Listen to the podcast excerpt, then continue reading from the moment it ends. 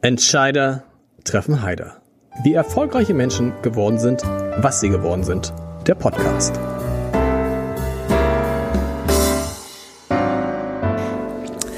Herzlich willkommen. Mein Name ist Lars Heider und heute geht es in diesem Podcast um Ehrlichkeit, um Loyalität und um Liebe. Das sind schon mal drei ganz, finde ich, ganz gute Eigenschaften. Und damit um einen Unternehmer, der, so sagt er, an langfristigen Beziehungen interessiert ist und der, das fand ich interessant, offenbar keine Probleme damit hat, sein Wissen zu teilen. Die Frage ist, ob das auch für seine Erfolgsgeheimnisse gilt. Und die Frage ist vor allen Dingen, mit wem er das teilt. Denn er weiß Dinge, das kann ich auf jeden Fall sagen, die viele andere nicht wissen, weil er in seinem Leben mit besonderen Menschen zu tun hatte und zu tun hat. Zum Beispiel mit Ed Sheeran und mit Mick Jagger. Und dann wird es auch noch um ganz andere große Tiere gehen, die in seinem beruflichen Leben eine Rolle spielen. Und jetzt fragen sich alle, meine Güte, wer ist da da? Ehrlichkeit, Liebe, Loyalität, große Tiere. Ich freue mich auf Volkert Kopmanns, den Chef eines der größten, des größten, eines der größten, sagen wir mal, Konzertveranstalter, Tourneeveranstalter in Deutschland, FKP, PFKP, so heißt es richtig, Scorpio. Schön, dass das geklappt hat. Du musst natürlich erstmal, und das ist so eine langweilige Frage, FKP sind einfach deine Initialen. Richtig? Ja, das sind meine Initialen, die sind, ähm, da, dazu gibt es eine Geschichte. Ähm, die Firma hieß ähm, ursprünglich Scorpio Konzertproduktion mhm. GmbH. Äh, ich habe die 1990 gegründet und äh, im Jahr 2000 haben mich die Scorpions verklagt auf ihre Markenrechte, also auf ihre bestehenden Markenrechte sozusagen. Es hieß aber nicht Scorpion, sondern Scorpio. Ja, ja, aber das spielt keine Rolle. Die Anfangsbuchstaben sind wohl entscheidend. Ähm, ich hätte diesen Prozess eventuell gewinnen können, aber wenn ich verloren hätte, hätte ich denen von meinen, von den vergangenen zehn Jahren, nämlich 90 bis 2000, eine Lizenz zahlen müssen und das wäre ein siebenstelliger Betrag gewesen. Okay. Deswegen habe ich mich außergerichtlich geeinigt und Volkert Krupmanns Presents, abgekürzt FKP, davor gesetzt. Okay.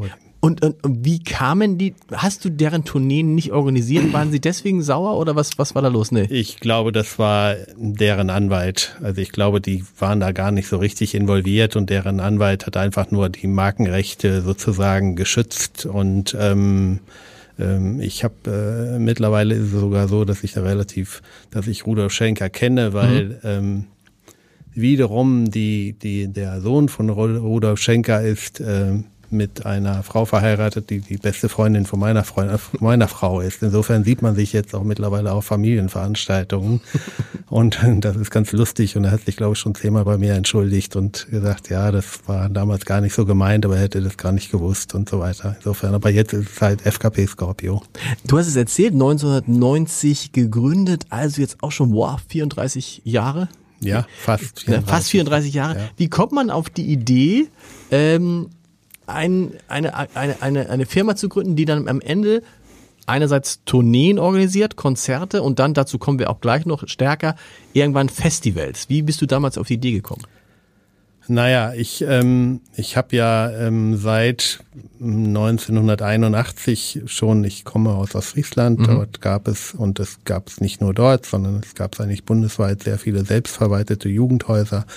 Ich habe da ähm, im Prinzip mitgemacht und ähm, in dem Jugendhaus, wo ich war, in Marienhafe. Da haben wir halt verschiedene Veranstaltungen gemacht. Ähm, wir haben äh, ein Haus zur Verfügung gestellt bekommen und ähm, haben dann ähm, vielleicht so 2000 D-Mark im Jahr von der Gemeinde bekommen und haben uns dann selbst organisiert.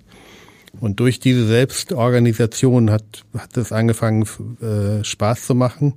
Und parallel dazu war ich immer ein großer Musikfan. Mhm. Ich habe immer Platten gesammelt und insofern ähm, passte das ganz gut zusammen. Und ähm, das habe ich ein paar Jahre in Ostfriesland gemacht, habe da auch ähm, überall mitgearbeitet, auch bei einem kleinen Festival mitgearbeitet etc. Das war aber alles nicht so wahnsinnig lukrativ. Hm. So, das hat eher so, hat glaube ich eher Geld gekostet, wenn man es wirklich gerechnet hätte. Aber es hat auf jeden Fall sehr viel Spaß gemacht. Dann habe ich ähm, 87 äh, habe ich ein Jobangebot bekommen hier in Hamburg von der Großen Freiheit. Mhm.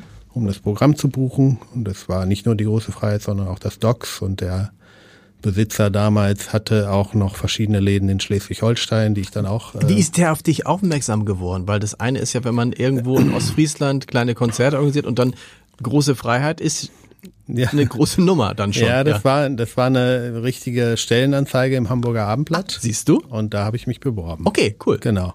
Ähm, die hat mir einen Freund gegeben. Ich selber hatte die gar nicht gesehen und der hat die mir irgendwie hat die mir zugeschickt und gesagt, hier, das wäre doch was für dich. Du du bewegst dich doch da in dem Bereich.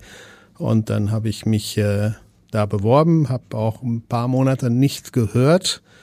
Ähm, drei, vier, fünf Monate lang, äh, weil ich glaube, ich hatte mich im November beworben und habe dann irgendwie äh, musste, wollte auch einen Job haben, weil ich hatte keine Lust mehr, mein Betriebswirtschaftsstudium zu beenden.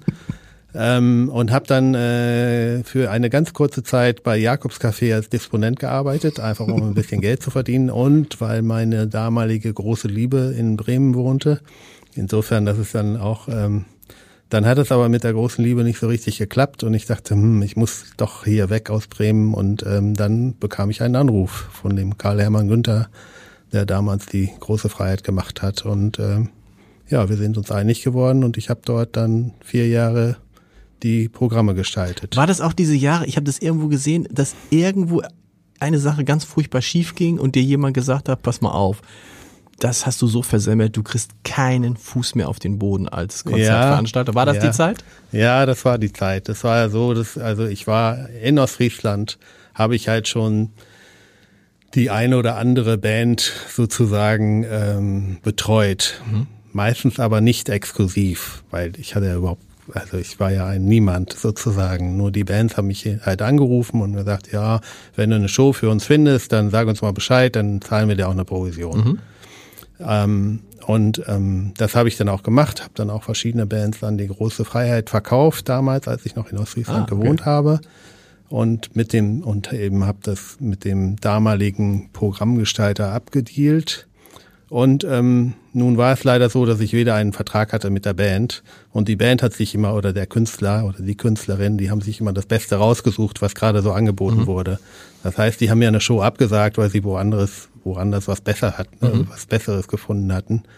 Und ähm, der der Künstler ähm, ähm, ja konnte nicht spielen. Ich habe der großen Freiheit dann verschiedene Ersatzoptionen angeboten, die wollten sie alle nicht und in dem Zuge hat der Programmgestalter der großen Freiheit gesagt, du bekommst kein Bein mehr auf die Erde. Der war stinke sauer auf mich, obwohl ich wirklich alles getan habe, aber du bekommst kein Bein mehr hier in Norddeutschland auf die Erde als Veranstalter.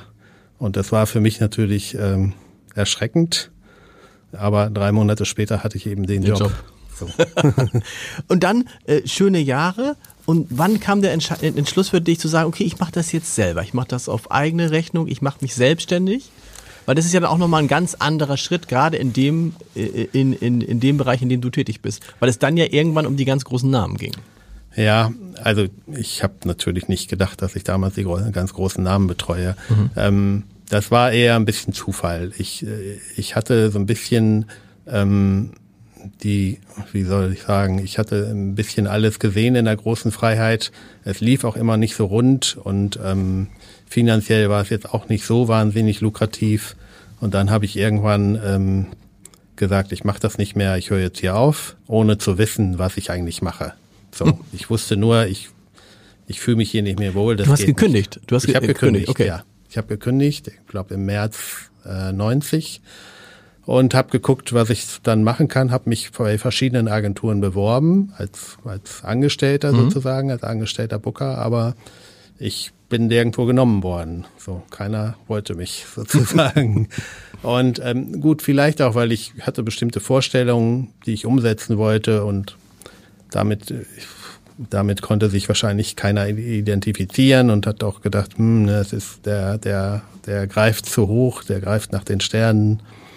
Und ähm, dann habe ich halt ähm, überlegt, was mache ich jetzt? Die einzige Chance ist, ich mache mich selbstständig. Mhm. Hab dann eine alte Assistentin, die für die vorher schon mal für mich gearbeitet hat, angerufen und gesagt, hier, ich würde mich selbstständig machen, aber ich brauche jemanden, der mir den Rücken frei hält und das hat sie gemacht und damit haben wir angefangen. Also selbstständig mit der Idee, Konzerte zu veranstalten oder auch schon Tourneen und Festivals? Tourneen, ja, ich habe immer ähm, zwei- oder dreigleisig, später dreigleisig gearbeitet. Mhm. Ich habe immer geguckt, dass ich sowohl als örtlicher Veranstalter in Hamburg für die überregionalen Agenturen arbeite und parallel habe ich auch gesehen, dass ich selber Künstler auf Tournee schicke.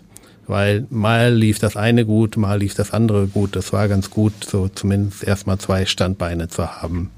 Und ähm, das habe ich parallel eben gemacht. Also ich habe dann ganz zu Anfang Künstler wie Anne Clark und Dr. Feelgood und so weiter mhm. auf Tour geschickt. Viel Blues, viel Reggae auch. Ich war relativ, war relativ gut im, im, im Reggae-Bereich vernetzt. Weil ich das so interessiert hat, Reggae oder? Nee. Äh, man muss ehrlicherweise sagen, nein, äh, weil, äh, weil man natürlich die, die heißen Künstler nicht sofort bekommt. Okay. Also das heißt, äh, man, man bekommt das, was sozusagen am Markt nicht so, nicht so gerne äh, äh bearbeitet mhm. wird. Und äh, mit den jamaikanischen Künstlern zu arbeiten, ist schon eine Herausforderung manchmal.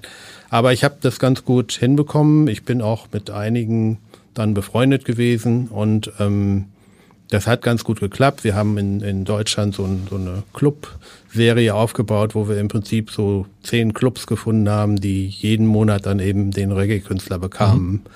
Und ähm, das hat im Prinzip das Büro bezahlt so und das war ganz gut. Ja. Und wie kommt man dann an so einen Namen wie Rolling Stones, Ed Sheeran? also das dauert naja, sicherlich. Das ist natürlich, äh, das ist natürlich ein langer Weg, sage ich mal. Also wir haben die ersten Jahre waren natürlich nicht lustig. Da haben wir oder da habe ich irgendwie von der Hand in den Mund gelebt mhm. und das ging immer so gerade gut.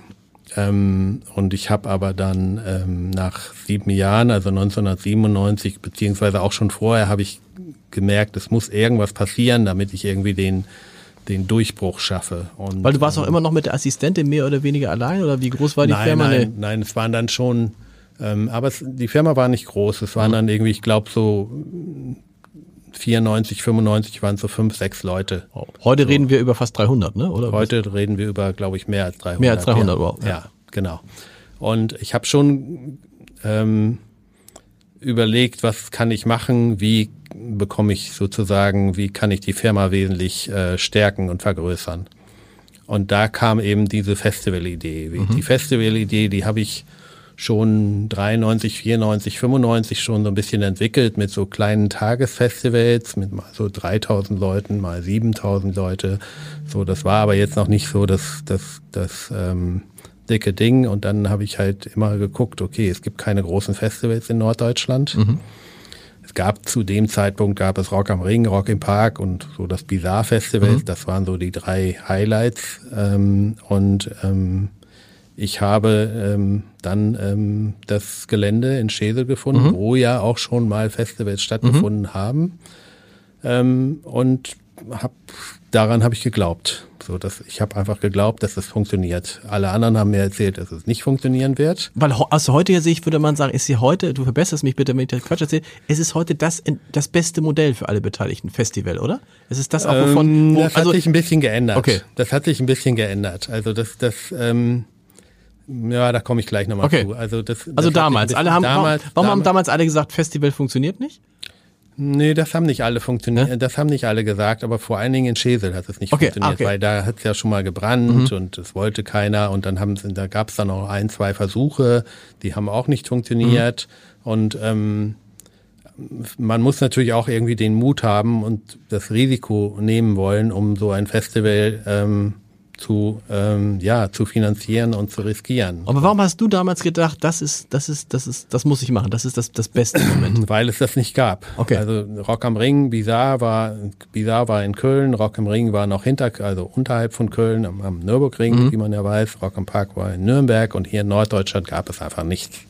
Und ähm, ich habe einfach da dran geglaubt, dass mhm. es funktioniert. Und ähm, ja, hat es dann ja auch so. Äh, es war natürlich viel Arbeit und auch auch ähm, ähm, ich habe Blut und Wasser geschwitzt sozusagen und habe auch beim ersten Mal nichts verdient. Mhm. Ich habe aber glücklicherweise nichts verloren. Mhm. Meine Kalkulation stimmte auch nicht. Ich hatte irgendwie auf 12.000 Leute kalkuliert. Mhm. die ich bräuchte, um sozusagen den, den Break-Even-Punkt zu erreichen. Also an dem Punkt, wo man ähm, kein Geld mehr verliert. Äh, ich habe 20.000 Tickets verkauft, aber ich habe trotzdem kein Geld verdient, mhm. weil ich natürlich vieles nicht wusste. Und Aber auch keins, Kosten. das ist ja schon auch keins, genau, auch hab, keins verloren, ne? Genau. Keins verloren. Also wir haben neulich den, den Gründer des Reeperbahn Festivals hier gehabt, der sagt, ich habe beim ersten Mal so viel Geld verloren, dass ich mir nicht sicher war, dass es ein zweites Mal gibt. Und das mhm. hatte das zweite Mal komplett runtergefahren. Was ich aber interessant finde, dass du sagst, äh, das wundert mich jetzt, aber du erklärst es mir sicherlich, äh, kannst es besser erklären als, äh, kannst es sehr gut erklären ich hätte jetzt gesagt, Festivals in dieser Nach-Corona-Phase, wo mhm. einzelne Künstler oft Schwierigkeiten haben, Hallen überhaupt Hallen voll zu kriegen, selbst bei Clubs wird schon schwierig, wo man sagt, okay, ein Festival ist sicher, weil es sind mehrere Künstler, da teilen sich die Kosten auf. Ich hätte gesagt, dass sozusagen Festival für die Künstler eigentlich das im Moment attraktivste sind, außer für die Megastars, für Dennis E. Also Taylor Swift ja. braucht es nicht, aber auch das hat sich geändert. Okay. Das war dann, wie gesagt, ähm, ähm, ich sag mal von 97 bis, ich würde sogar sagen, die nächsten 15 Jahre mhm. sind Festivals sehr lukrativ gewesen. Ähm, parallel ist es aber so, dass wenn ich, äh, und wir haben dann ja das Hurricane Festival jetzt dann funktioniert, wir haben dann mehrere Festivals gemacht, das Southside Festival, das Highfield Festival Deichbrand. und so weiter. Mhm. Deichbrand sind wir eingestiegen mhm. später. Ähm, parallel ist es aber so, dass natürlich die Künstler, die dort spielen, die kann ich damit kennenlernen und denen kann ich was bieten, denen kann ich eine große Festivalbühne bieten. Und dadurch hat sich dann auch äh, das Tourneegeschäft verändert. Ähm, also auch ein Ed Sheeran hat irgendwie nachmittags auf dem Hurricane Festival mhm. gespielt und Muse hat dort für 500 D-Mark gespielt. Und ähm, viele von den Künstlern, mit denen sind wir dann natürlich auch ins Gespräch bekommen, gekommen, also ähm, oder mit deren Agenten oder Manager. Und ähm, die fanden das natürlich gut, dass wir denen ein gutes Festival bieten mhm. konnten. Und dadurch haben wir dann auch die Tourneen bekommen und auch die Tourneen der der sozusagen mhm. heißen Künstler und nicht nur das, was übrig blieb, sozusagen. So. Aber was ist, das heißt, du würdest sagen, heute ist das Tourneegeschäft für dich als Konzertveranstalter wieder, was ist jetzt für ein, irgendwie so ein, so ein Ton? Hör nur ja, ich den? Es gibt, den, gibt es gibt irgendein, irgendeiner über uns macht Musik. Nee, aber auf jeden Fall, ähm, ähm, gibt es sozusagen, äh, ist das Tourneegeschäft jetzt wieder attraktiver als ja. das Festivalgeschäft? Tatsächlich. Ja. ja, weil die Margen, die Kosten, gerade auch nach Corona, aber auch vor Corona war es eigentlich schon so, die Kosten äh, sind extrem gestiegen für die Festivals, auch mhm. die Auflagen. Also auch mit den Auflagen, die in den letzten 10, 15 Jahren äh, behördlicherseits gekommen sind. Also die erste Genehmigung in, beim Hurricane, das waren sieben DIN A4 Seiten und jetzt sind es drei Aktenordner. Wahnsinn. So, insofern, das hat sich einfach ähm, extrem gewandelt. Die Künstlergagen sind sowieso äh, sehr hoch und ähm, Aber ist ja bei den Tourneen genauso, ne? Aber du kannst bei, ja. kannst du bei den Tourneen andere, man staunt ja, was man teilweise für Kartenpreise nehmen kann. Ähm, ich ja, hatte mal Vincent Weiss in diesem Podcast, der dann erzählte, er war bei, wer war das, was damals Beyoncé in Hamburg? Mhm. Weißt du, hast du das auch gemacht, den Auftritt in Hamburg? Nee. Das habe ich nicht gemacht. Aber da war irgendwie, erzählte, er hätte für Innenraum 420 Euro bezahlt. Das kann gut sein, ja. Ja, ja, und ähm, das wird sich, glaube ich, auch nicht wieder ändern. So. Also es gibt natürlich Künstler, die das ähm, begrenzen, so mhm. wie Ed Sheeran beispielsweise. Da haben der begrenzt, das wusste ich nicht, okay? Ja, ja. Das heißt, wir, der also sagt, es gibt keine VIP, es gibt keine Sonderbehandlungstickets sozusagen. Und ähm, wir haben die ganze letzte Tour die ja jetzt nicht unerfolgreich war, mit dreimal Olympiastadion in München, dreimal das Stadion in Gelsenkirchen und dreimal Frankfurt. Aber die Ticketpreise waren halt bei 85 Euro maximal. Okay, gedeckelt. Okay. Und ähm, das haben wir auch so durchgesetzt und ich glaube, das ist auch ein Teil des Erfolgs. Aber war das dann in deinem, ist das dann in deinem Interesse auch gewesen oder hast du? Hast das ist, ist durchaus, weil ich glaube einfach, dass man dadurch eine die Fanbasis halt vergrößert mhm. und das ist natürlich auch eine lang, langfristige Investition. Das heißt, also, wenn dann jetzt jemand kommt, wie wenn jetzt jemand käme zu dir wie Taylor Swift und sagen, ich weiß nicht, Taylor Swift macht ihr Taylor Swift in Deutschland? Wir machen Taylor Swift. Okay. Ja. oh, wow. Ja. Äh, äh erstmal erklärt das erstmal. Wie, wie kommt das? Also das ist dann so, da, dann gucken die und sagen, wer hat Ed Sheeran gemacht in Deutschland? Wer hat Rolling Stones gemacht? Und dann sagen die, den wollen wir auch. Oder wie geht sowas? Ähm, nein, es geht natürlich über ein Netzwerk. Also mhm. ich habe natürlich über die letzten mehr als 30 Jahre ein entsprechendes Netzwerk aufgebaut und habe natürlich die Kontakte und die gleiche Firma, die weltweit die Rolling Stones veranstaltet, veranstaltet auch weltweit äh, Taylor Swift und insofern haben wir dann auch eben in Deutschland ähm, die Shows bekommen. Wie sind die ähm, damals ursprünglich auf dich gekommen? Also ich äh, ähm, ich äh, habe einen Partner, mhm. Klaus-Peter Schulenberg. Ah, genau. Ähm, Genau, und ähm, der ist. Ähm, Stimmt, der hat, der hat Rolling Stones, der war einer der ersten, der Rolling Stones Konzerte in genau, Deutschland gemacht hat. Ne? In genau. Bremen. In Bremen, in, genau. In, in, aber ich weiß nicht mehr genau wann, das muss in den 70er Jahren gewesen sein.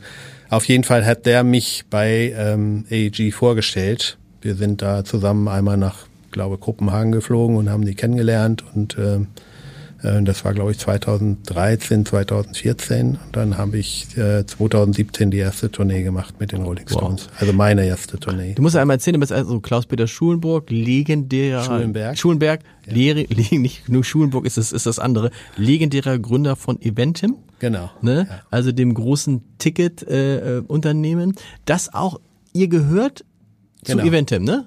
Zu, genau, wir zu, gehören zu Eventim. Komplett zu 100 Prozent? Nein, Nein, zu 50,2 Prozent. Und der Rest gehört? Der Rest gehört zum großen Teil mir. Mir gehören noch 44,6 Prozent und es gibt noch einen weiteren Gesellschafter, der 5,2 Prozent hat. Warum hast du damals gesagt, okay, wir, wir machen da, ich, ich nehme die mit, ich nehme die mit rein, weil es einfach äh, synergetisch ist? Naja, ähm, ähm, ich hatte von, ich sag jetzt mal 87 bis 97 jetzt nicht so besonders gute finanzielle Jahre. Mhm. Ähm, also das war immer sehr, sehr, sehr knapp. Und wenn man irgendwie über lange Zeit kein Geld hat, dann ähm, und dann hatten wir eben die, haben wir die Festivals irgendwie entwickelt und haben äh, 97 bis 2000 ähm, ganz gutes Geld verdient. So und ähm, ich habe dann die Chance gehabt zu sagen, okay, auf Basis dieser Zahlen kann ich einen Teil der Firma verkaufen und kann das Geld beiseite legen und äh, habe ein bisschen Sicherheit so oder nicht äh, ich ganz ganz verkaufen kam für dich nicht in Frage? Hm, wollte ich gar nicht okay. so richtig damals. Es war eigentlich nee wollte ich eigentlich nicht okay. damals. Und es ist ja auch ich bekomme immer noch äh, eine Dividende jedes Jahr. Insofern ist es auch ganz angenehm. Ähm, und ähm, es damals, wie gesagt, das war eine Sicherheit für meine Familie. Ich hatte zwei kleine Kinder damals, ich glaube, wir waren damals vier und fünf Jahre alt und das Geschäft ist ja schon etwas volatil, um es mal so zu sagen. Ähm, deswegen war mir das ganz recht, dass ich irgendwie sage, ich will, dass meine Familie versorgt ist, auch wenn bei mir mal was mhm. passiert mhm. oder wie auch immer. Und ich, ich habe das Geld beiseite gelegt und habe einfach weitergemacht. Sozusagen. Das war wahrscheinlich dann auch, ehrlich gesagt, in der Corona-Phase ein ganz gutes Gefühl, ne? Weil man ja nicht, also ich, ich staune jetzt immer, wenn man, ich staune jetzt immer, ich weiß nicht, wie es dir geht, wie selbstverständlich es ist, dass man plötzlich wieder mit zehntausenden Leuten in irgendwelchen Hallen steht so, ich weiß noch, so lange ist es doch gar nicht her, dass das alles irgendwie wie aus einer fernen Welt äh, einem vorkam und man dachte, es kommt nie wieder. Das ist tatsächlich komplett wieder so zurückgekehrt. Aber das ist ja nicht selbstverständlich gewesen. Es war auch tatsächlich ein langer Weg, ne? Ja, das war ein langer Weg, ja, auf jeden Fall. Aber jetzt ist es stärker als jemals zuvor, wie ich, habe ich den hm. Eindruck im Augenblick. Ich glaube, das liegt auch an den, den, wie soll ich sagen, äußeren Umständen im Augenblick, dass die Leute nicht so gut drauf sind wegen, wegen dem, was in der Welt gerade so passiert und aber wollen gerne noch irgendwie sich einen Abend oder einen Tag irgendwie entspannen und deswegen glaube ich, ist Entertainment ganz, ganz wichtig. Wobei die deutschen Künstler, die hier in diesem Podcast sind, wie gesagt, von Vincent Weiss, der ja seine Tour, hast du die Tour auch von Vincent Weiss? Nein. Nee mit 400.000 Euro Verlust abgeschlossen hat, aber gesagt, ich habe sie trotzdem durchgezogen, lag daran, dass er die Karten vor Corona verkauft hat, zu den mhm. Preisen, die damals mhm. noch üblich waren, aber die Kosten, die gestiegen sind. Mhm. Tim Bensko sagte, boah, es ist, es, also vor Corona habe ich fast die Hallen gefüllt, jetzt mache ich mir bei einigen mittelgroßen Clubs schon Sorgen. Mhm. Selbst Sascha sagt, hm, wir kriegen als deutsche Künstler die Preise, die die Weltstars durchgesetzt kriegen, nicht durch. Nein. Und das, du sagst auch, nein, kriegen sie nicht, ne? Nee, kriegen sie nicht. Aber das ist auch, weil das ist natürlich Angebot-Nachfrage. Mhm. Wenn Beyoncé beispielsweise zwei ähm, Konzerte in Deutschland spielt, dann wird natürlich das Angebot verknappt. Mhm. Und ähm, bei den deutschen Künstlern ist es halt häufig doch so, dass äh, die doch rel relativ viel spielen und ähm, jeder weiß, ich kann die mehr oder weniger jederzeit sehen. Und ähm, dann ist es sicherlich auch, hat es sicherlich auch ein bisschen was damit zu tun bringt die dann aber so, dass man so, so das macht den schon Sorgen, ne? weil die auch sagen, weil der Hintergrund ist, weil die auch sagen, okay, die Menschen haben ja jetzt nicht mehr Geld, um in Konzerte zu gehen. Und wenn dann gehst du mal einmal zu Beyoncé und gehst einmal zu keine Ed Sheeran, haben wir jetzt gelernt, ist gar nicht so teuer und gehst dann nochmal zu Taylor Swift und dann ist aber mhm. eigentlich auf für das gleiche Geld könntest du dir zehn deutsche Künstler angucken, aber das Geld ist dann weg. Ja, das ist auf das jeden ist so, Fall ne? ein Problem. Ja, ja. Ja, betrifft. Auf jeden Fall. Ist dir im Zweifel, äh, ist es dir, nee, ist es dir, kann es dir, ist es dir egal? Kann man nicht sagen. Du bist, Na, es ist mir nicht egal. Also ich, ich, ich, ich liebe natürlich Künstler wie Ed Sheeran, die dafür sorgen, dass die Eintrittspreise ähm, ähm, relativ äh, human sind, sage ich mal. Also wir hatten beispielsweise mit Ed Sheeran auch in der, ich glaube, die dritte Show in Gelsenkirchen, die war nicht ganz voll. Mhm. Ähm, und dann haben wir, ähm, da fehlten noch so 10.000 Tickets, mhm. glaube ich, von den ähm, und dann haben wir eine Aktion gemacht mit einer Zeitung, wo wir die Tickets, glaube ich, für 25 Euro verkauft mhm. haben. Wir haben dann an einem Tag 9000 Tickets verkauft, also die letzten 9000, die noch übrig waren.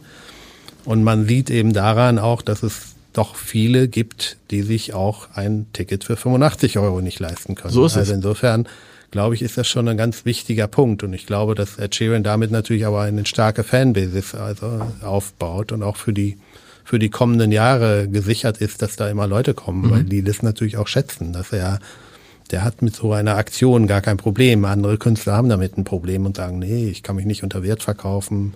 Was ist denn so, wenn du sagst, was ist denn ein realistischer Preis, wo du sagst, okay, wenn man so etwas machen möchte, die Arena, äh, das ganze Equipment, alles drumherum, was ist, sagt, gibt es so einen Preis, wo du sagst, darunter geht's nicht? Ich würde sagen, dass bei einem, bei einem Stadion pendelt sich das schon bei 100 Euro ein. Oh, tatsächlich? So, okay. Ja. Also das ist schon, das ist schon teuer alles, aber für 100 Euro ist es durchaus machbar.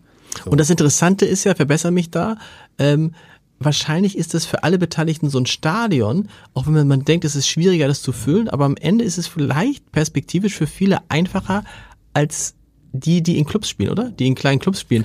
Äh, äh, ähm, Club, äh, neulich war jemand hier, der mehrere Clubs in Hamburg hat und gesagt, oh, es ist so schwer, ja. Clubs unter ja, ja. 200, du kriegst es, also es ist nicht schwer, die, aber du kriegst es finanziell nicht mehr dargestellt. Nein, nein, also wir, ich sag mal, also bei uns ist es so, dass wir unter, also alles, was unter 1000 Kapazität ist, da verdienen wir kein Geld mit. Okay, wir, das heißt, das bauen, macht ihr dann auch gar nicht mehr? Doch, doch, doch wir machen das ständig und viel. Okay ähm, auch Ed Sheeran hat damit ja angefangen, ja, um Künstler aufzubauen und dann zu hoffen, dass diese Künstler möglichst lange bei uns bleiben, was auch durchaus ganz gut gelingt. Mhm. Ähm, aber Geld verdient wird da nicht mehr. Und wenn man dann sich die kleineren Clubs noch anguckt, ich sag mal 200 bis 500 also das ist nach meiner Meinung nur noch unter Selbstausbeutung machbar. Was heißt das für die Clubbetreiber? Das heißt, früher oder später werden sie aufgeben müssen. Ja, also entweder sie führen das fort unter mehr oder weniger Selbstausbeutung oder aber sie werden aufgeben müssen oder es gibt wirklich eine Förderung, ähm, die dann auch die Clubs stärkt. Mhm. Das ist beispielsweise in Holland der Fall. In Holland werden all diese Clubs äh, massiv gefördert, damit dann auch die Bands vernünftige Gagen bekommen äh, das ist ja auch wichtig. Es ist ja nicht Klar. nur der Club, sondern auch die kleine Band, die äh, irgendwie tourt. Die müssen, die können ja gar nicht mehr touren. Also wir haben doch relativ viele Absagen mittlerweile auch von englischen oder internationalen Bands, die nicht mehr touren, weil sie es sich einfach schlichtweg mhm. nicht leisten können. So und ich glaube, das wäre, das ist natürlich für die für die Entwicklung von Künstlern sind eben, ist es sehr wichtig und sind diese Clubs natürlich sehr wichtig. Auch Ed Sheeran hat mal, ich erinnere mich, in Hamburg vor 60, 70 Leuten gespielt, ne? Ist noch gar ja, nicht, im Verhältnis genau. noch gar nicht so lange her. Nee, es war, glaube ich, 2011. Genau. Ja. Wie ist das jetzt? Und man denkt so, wow, was für ein geiler Job. Da sprichst du dann permanent mit Ed Sheeran, hast die Handynummer von Mick Jagger, wie geht das? Nein, ich habe keine Handynummer von Mick Jagger. Und ähm, ich habe auch Mick Jagger, ich habe Mick Jagger mal die Hand gegeben und habe auch mal mit ihm gesprochen und auch mit Keith Richards und mit Charlie Watts. Mhm.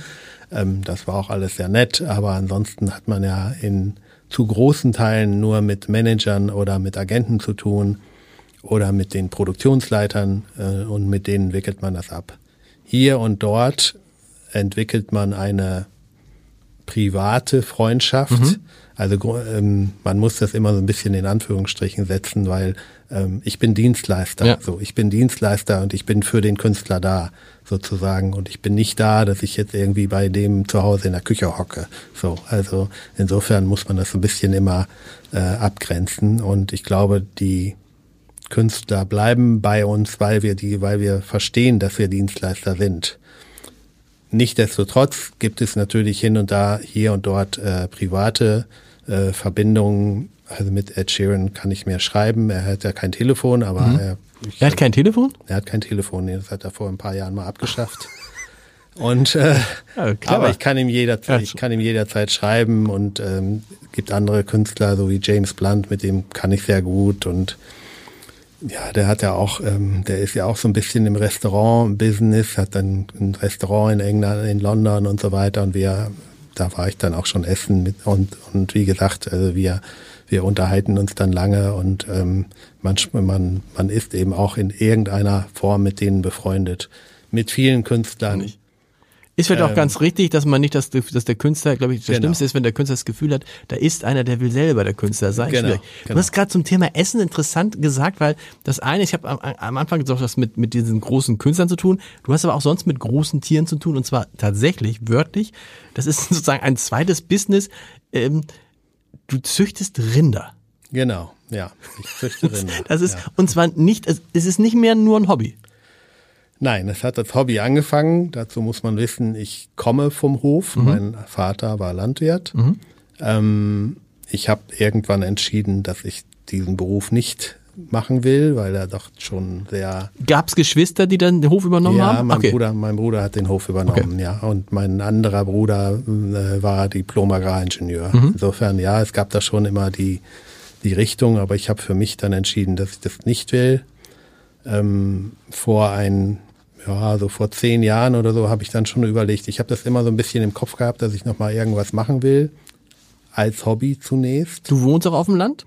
Ich wohne auf dem Land? Land, ich habe immer auf dem Land gewohnt. Ich, ich bin Wie lustig für einen Konzertveranstalter, ja, ne? ich, Genau. ich, ich muss, ich brauche die Ruhe. Ja. Ich äh, habe, glaube ich, in der ganzen Zeit nur ein einziges Jahr in Hamburg gewohnt. Okay. So und ansonsten wohne ich auf dem Land. Ich habe dann 2017 die Möglichkeit gehabt, äh, Land zu kaufen neben Mhm. meinem Haus ähm, und ähm, habe dann überlegt, okay, wo, was mache ich jetzt damit? Und dann habe ich halt diese Idee nochmal wieder aufgenommen, die ich schon länger mit mir herumgetragen habe ähm, und ähm, habe äh, drei Mutterkühe mit drei Kuhkälbern gekauft und die Mutterkühe waren auch jeweils schon wieder tragend und damit habe ich dann im Prinzip angefangen und ähm, habe dann die Herde hat sich dann nach und nach vergrößert. Wie groß ist sie heute?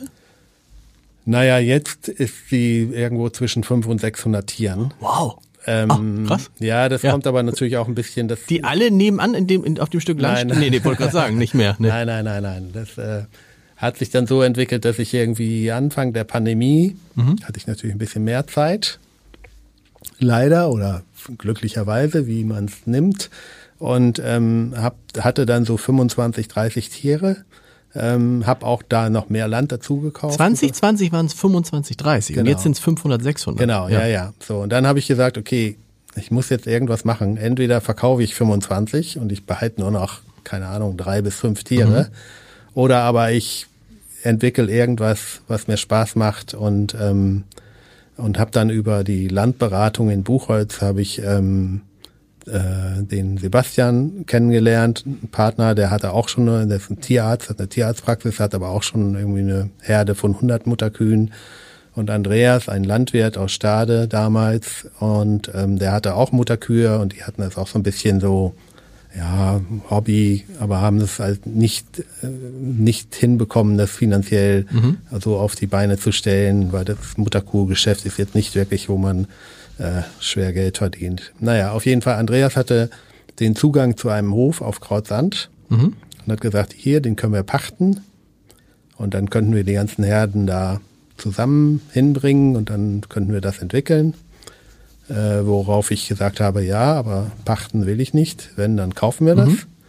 Und das haben wir gemacht und haben jetzt ähm, auf Krautsand einen, einen relativ großen Hof. Das heißt, du bist eigentlich Landwirt jetzt auch, ne? Also ich bin Landwirt. Ja, ja, sozusagen, ja. Ich bin äh, rein rechtlich bin ich auch Landwirt jetzt, ja.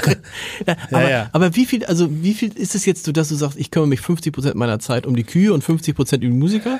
Na, ich kümmere mich schon noch. Ich würde sagen, ich bin schon 80 Prozent noch bei meiner Konzertagentur. Okay. Also das ist schon. Aber immerhin. Da verdiene ich mein Geld. Mit der Landwirtschaft verdiene ich bisher noch kein Geld. So, das kommt vielleicht. Aber ihr züchtet aber- besondere Rinder und es geht immer, es geht immer um Rinder zum, muss man einfach Genau. sagen, zum Verzehr. Genau, genau. Am wir Ende. züchten äh, Angus Wagyu Rinder. Mhm. Das ist ein Hybrid. Und ähm, ähm, ich, wir haben auch noch ein paar andere. Wir haben noch ein paar Welsh Black und wir haben noch ein paar, paar Simmentaler. Aber im Prinzip in der Hauptsache sind wir auf Angus Wagyu spezialisiert, züchten die dort, ähm, haben jetzt äh, haben auf äh, auf Bio umgestellt, mhm. Äh, sind jetzt auch haben jetzt die zwei Umstellungsjahre hinter uns, haben in Hittfeld eine Fleischerei aufgemacht wo wir wow. ähm, mittlerweile auch das Fleisch verkaufen. Das heißt, ihr, nee, ihr schlachtet nicht selber, geschlachtet Nein, wird. das Einzige, was wir nicht machen, ist Schlachten. Oh. Ähm, wir, wir lassen noch Schlachten in, in Wischafen und in York, ähm, ähm, weil äh, eine eigene, eigene Schlachterei ist nochmal eine große Investition und wir haben mit der Fleischerei und mit dem Hof schon relativ große Investitionen hinter uns oder noch vor uns teilweise. Und ähm, ja, ähm, entwickeln das. Ich bin eigentlich am Wochenende immer dort. Ähm, manchmal. Was, was ist da für dich so? Also es gibt ja jetzt zwei interessante Fragen. Die erste ist, was ist für dich so reizvoll und wie geht das, wenn man mit einer Vegetarierin wie du verheiratet bist? das stelle ich mir so. Ich bin ja selber seit äh, 30 Jahren Vegetarier und stelle mir vor, wenn meine Frau auf einmal sagen würde, ich züchte Rinder. Ja, das wäre jetzt so, ich da, uh, Schatz, geht's nicht, hab's nicht, hast du nicht noch ein anderes Hobby? Also meine Frau findet das auch nicht immer alles gut. Sie hätte, würde es lieber sehen, dass ich nur fünf Kühe hätte mhm. ähm, als Hobby, aber das ist irgendwie nicht mein Ding und ähm, sie akzeptiert das, sage ich mal, und respektiert das und sieht auch, dass ich ähm, sehr glücklich bin, mhm. wenn ich am Wochenende auf dem Hof bin und dort die Kühe kontrolliere. Was macht dich da, was, was ist sozusagen, was ist das Reizvolle daran? Weil das war ja genau das, was du eigentlich mal nicht machen wolltest.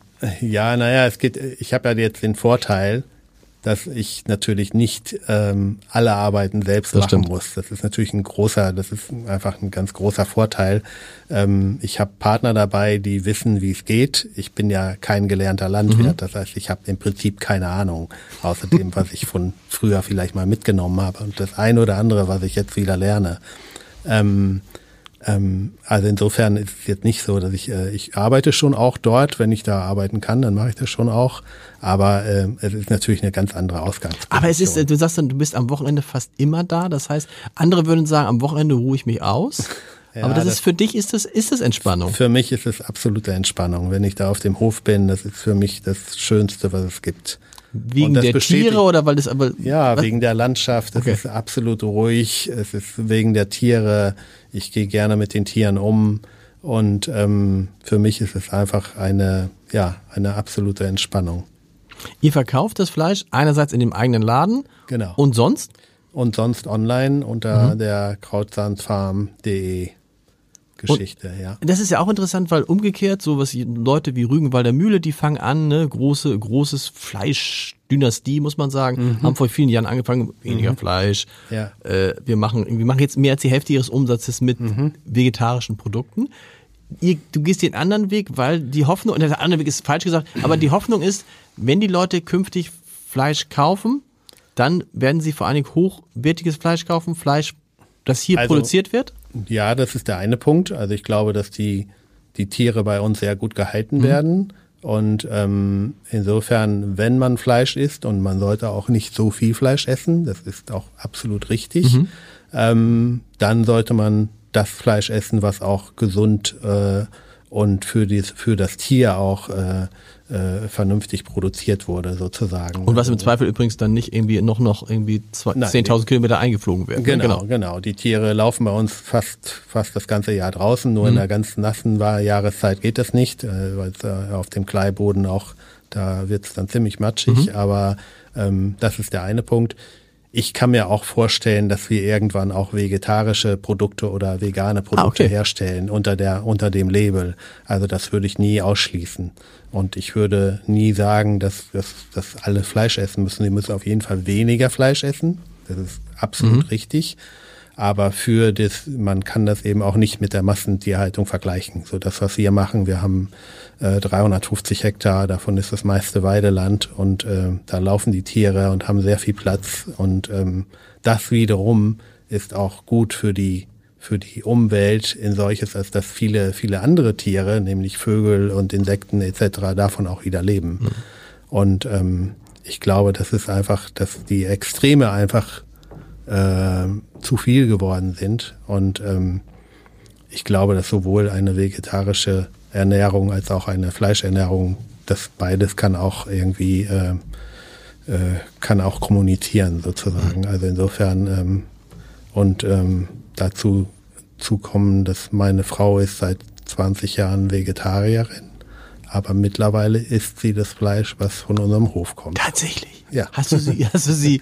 nein, nein, nein. Sie hat, warum, warum war sie Vegetarier? Es gibt ja den Grund, also ich bin zum Beispiel ähm, Vegetarier sie, geworden, weil ich Fleisch nicht mag. Das ist was anderes, als wenn man das sozusagen aus ethischen, moralischen Gründen macht. Ne? Also das glaube ich teilweise auch, aber bei meiner Frau ist es wirklich die Tierliebe. Mhm. So, das ist der Hauptpunkt. Also es gibt keine, gibt keinen Menschen, der tierlieber ist als meine okay. Frau. So, also und trotzdem, äh, ich, wie, hast, wie hast du sie überzeugt jetzt? Äh, ich habe sie nicht überzeugt. Nein, nein, ich habe sie nicht überzeugt. Ich, sie hat, äh, hat gesagt, sie, sie hat Hunger und, ähm, und ihr ist kalt und Fleisch hilft eben da irgendwie. Sozusagen. Und hat sie denn nicht auch mal zwischendurch gesagt? Und hat dann auch gesagt, dass es ja. ihm gut schmeckt. So. Hat sie nicht auch mal zwischendurch gesagt, warum machst du aus Dingen, die dir Spaß machen, immer ein Geschäft?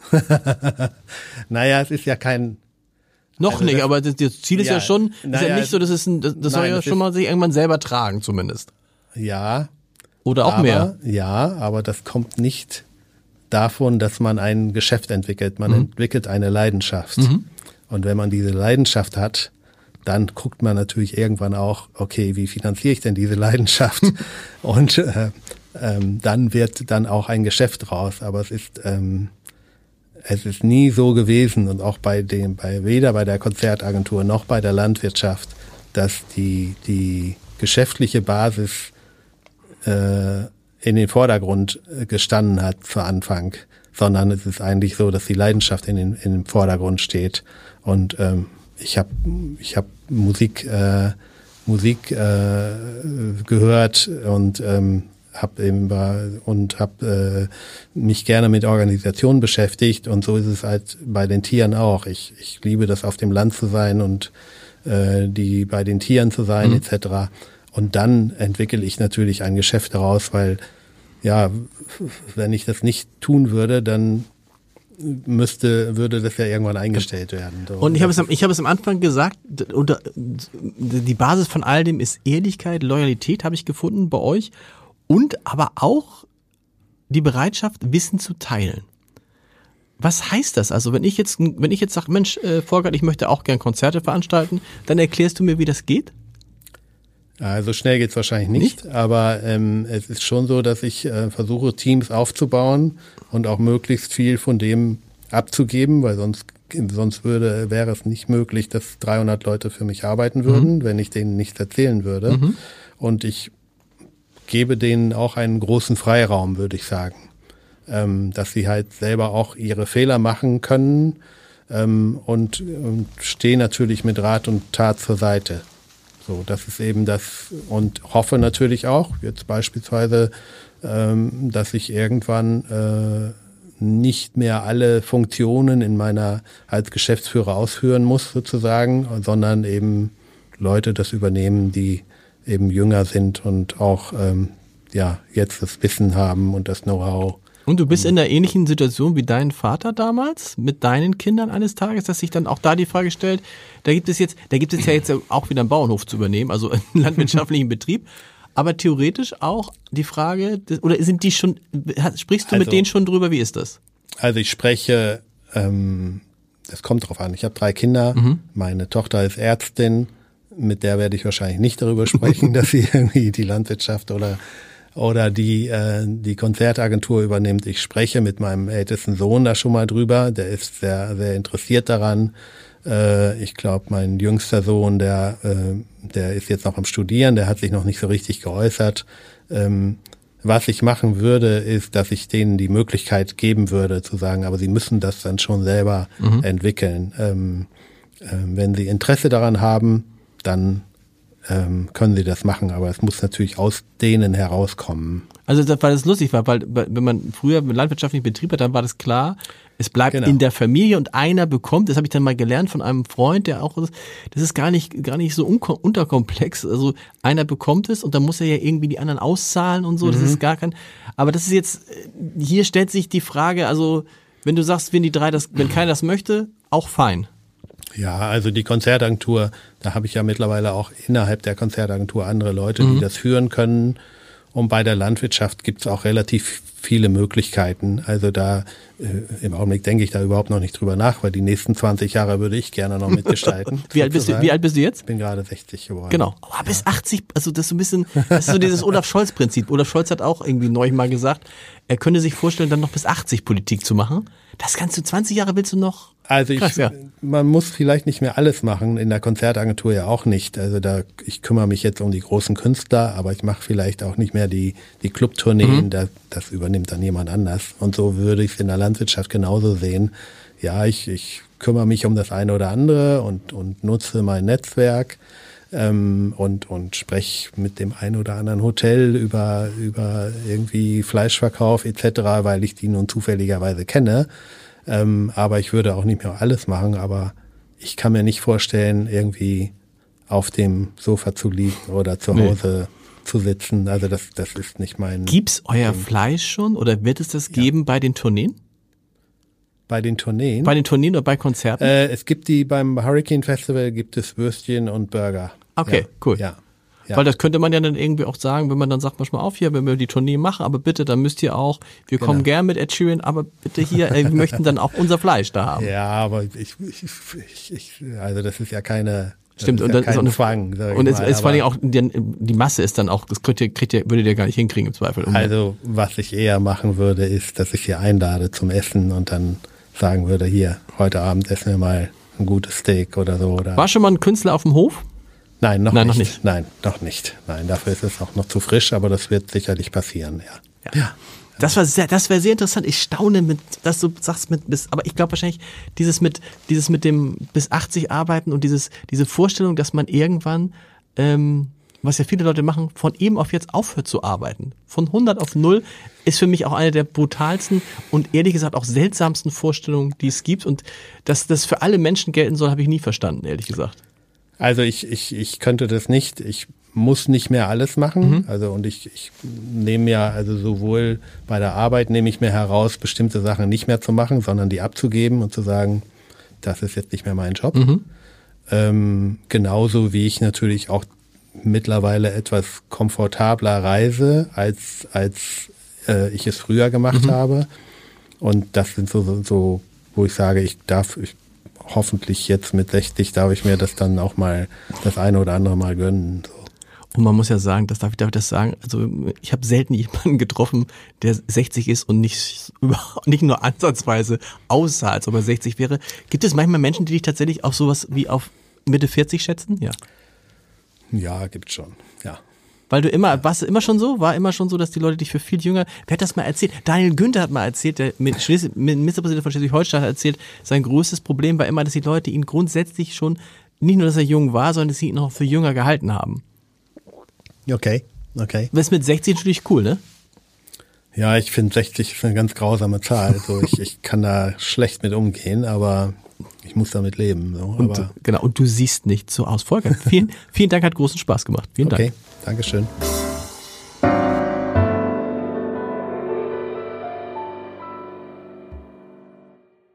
Weitere Podcasts vom Hamburger Abendblatt finden Sie auf abendblatt.de slash podcast.